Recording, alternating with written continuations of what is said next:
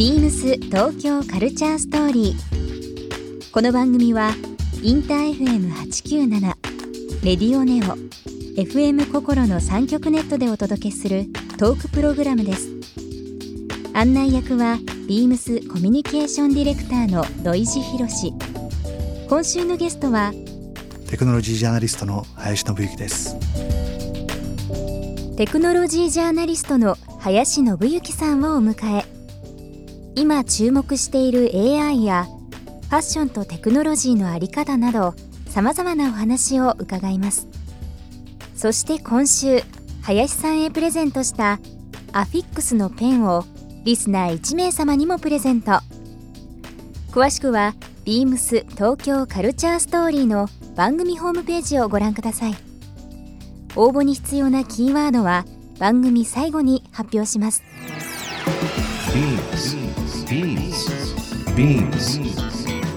BeamsTokyo Culture Story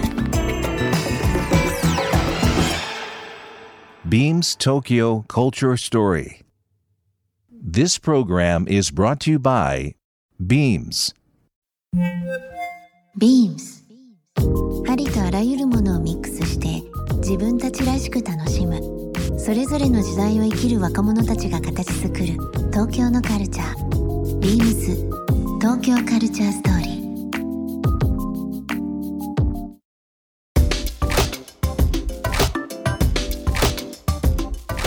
あのー事前にですね、えのびさんの方にアンケートをいくつか取らせていただいて、ええ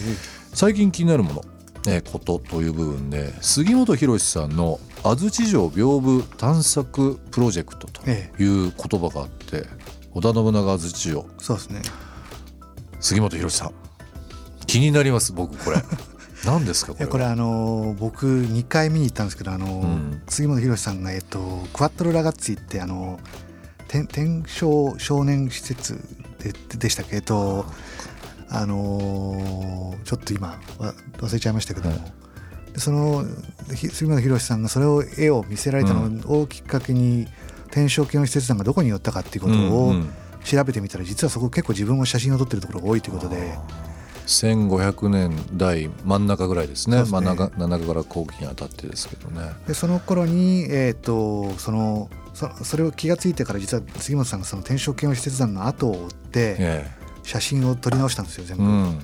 でそれ例えばすんごいまたそれが素敵な作品で、うん。月明かりだけで撮った妖怪とかも美しいんですけども。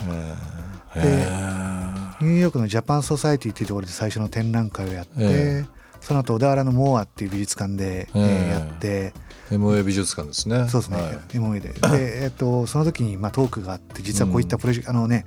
あのークラウドファンディングをやろうとしてるってことで、うん。で何かっていうと、その信長が託したのかどうか、ちょっと、えっと、ん。僕はあのし知らないんですけども、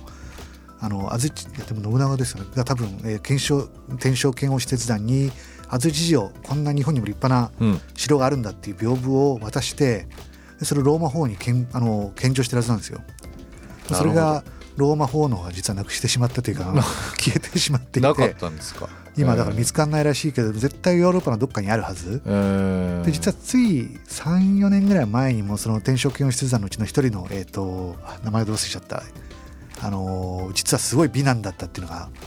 分かって絵が見つかったりしたんですけども。ということはこれから十分安土城の屏風も発見される可能性があるって言ってクラウドファンディングやってたんですよね。あのー仙台え伊達のええ。まあお膝元ですけども、青葉城のあの長谷倉常長の使節団がローマ回ってこの間なんか出てきたっていうのもあってましたけどそれのまああの法にあってえ当時もね船出してってありましたけど、うん。それのもっともっと前ですからえね。そうですよね。なんかあのー昔のものええ。がなんかこういった形でええ。復元されたりだとか、ええ。記憶として残りつつもさらにまた次の時代に伝わっていくというようなことも含めてこの杉本博さんあと安土城屏風探索プロジェクトっていうのはこれまた今どっかで見れたりするんですかね？えっとクラウドファンディングのページは残ってペーると思います。ジに残ってるんですね、そちらの方で見れるという部分ですけども。それ以外に何か最近気になることっていうのはあったりしますか？そうですね。あのまあシリコンバレーのね、うん。あのテクノロジーも面白いんですけど最近やっぱりフレンチテックっていうのはすごくええ。世界中でね言葉としてねすごく聞くようになりますよね。そうですね、うん。でやっぱりフランスってすごくなんでしょうねあのもうちょっとテクノロジストの人たちも生活とか文化っていうものは近い気がする。ねちっちゃい頃から哲学やってたりとかね。え、うん。でフランスってアール・デ・ビーブルってこうなんか生活の中のアートみたいな言葉も非常に定着してるし、うん。でやっぱりデザイナーのデザインの価値とかも分かってるんでこう例えばちょっとした新しいベンチャーが作ったスピーカーとかをフィリップ・スタルクがはいあのデザインしたりとか結構デザイン性がすごくかっこいいものとかあるんですよね。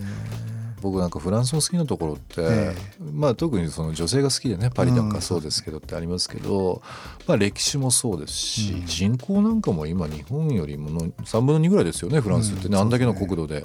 ただまあ農業国であったりだとか、なんかいろんな意味でその新旧そのテクノロジーもそうですしアート、ええファッションもそうですけどそうで新しい部分とあそうですね。信じられないぐらい昔からの文化っていうのがもう融合してるっていうので、大好きですね。そうですねでそこをやっぱりなんかあのフランスのこうキーなんかメメゾンじゃないけど、うん LVMH とかそういったところがちゃんとテクノロジー時代そういったものの文化を作っていこうっていうのをしっかりやってるんですよね。やってますよね。フレンチテックのね、あの実はえっと5月ねあのあの Viva Technology っていう大きいイベントを毎年やってうんパリで、えー2年前からかなうん始まってそれが去年の、えーせ2018年の会とかは、えっと基調講演がマクロン大統領。ああフランスのマクロン大そうですね。統領ですね。それがこうタイトルが非常に面白くて面白くてですね Technology for Good 善良のためのテクノロジー、うん。どこかの国は善良じゃないみたいなちょっとニュアンスも込めて講演をした後にザッカーバーグが誕生に挙げられて、ねでザッカーバーグ公開インタビュー。のザッカーバーグそうですね。うん。でそれでこう何でしょうその日が何の日かというと GDPR ってまあヨーロッパうん非常に厳しいプライバシー保護法まあシリコンバレーで我々ね基準が違うんだって言って、ヨーロッパの基準はこれだっていうプライバシー保護法が施行される日にそのイベントの初日をぶつけてマクロンが善良のためのテクノロジーの講演をしてその後にフェイスブックのねトップをっていうもうちょっともうすごい戦略的すぎてすごいですね。うまいですよねうまいですねね。その組み立てがねそう。ですね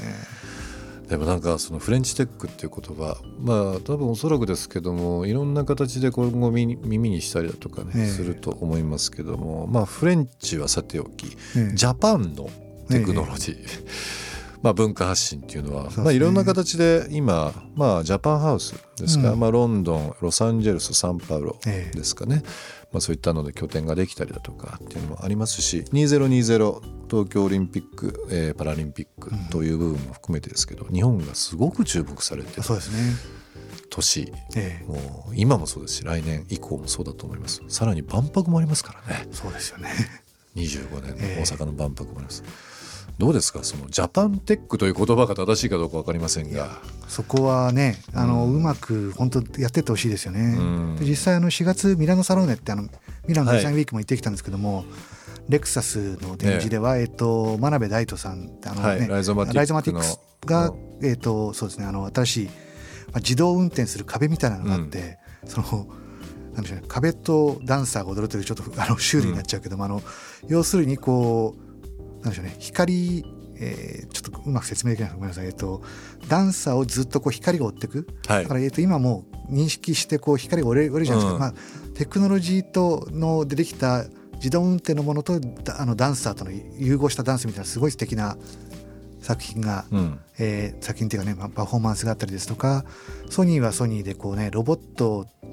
と人間が当たり前に共存する時代ってどういうふうなものだろうっていうのをテーマにしてまるで照明器具のようなロボットを展示してたりとか、まあすごいそこら辺職人ね職人技的なまあ綺麗な仕上げの美しさとかもあってやっぱり日本ってこうすごくなんだろうその技的な美しさデザイン性の高さとかそういったもので注目されてるじゃないですか。そことテクノロジーがうまく融合して世界にねうんジャパンテクノロジーとして発信できるといいですよね。ビームス東京カルチャーストーリー、えー今週はですね、えーテクノロジージャーナリスト、えー林信之さんのびさんに来ていただきました一週間どうもありがとうございましたありがとうございました。ビームス東京カルチャーストーリー。ゲスト林信之さんにプレゼントしたアフィックスのペンをリスナー1名様にもプレゼント。応募に必要なキーワード「テクノロジー」を記載して番組メールアドレス beams897 アットマークインター FM.jp までご応募ください。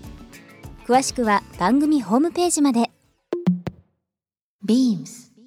ビームスオンラインショップでビームスティーを担当しています杉山由衣子です。フジロックフェスティバルとビームスがコラボレーションしたオフィシャル T シャツの先行予約がスタートしています。さらに、オンラインショップでご予約いただいた方には、限定配布のシークレットショッパーを差し上げます。フジロックビームスで検索してみてください。ビームス東京カルチャーストーリー Beams Tokyo Culture Story.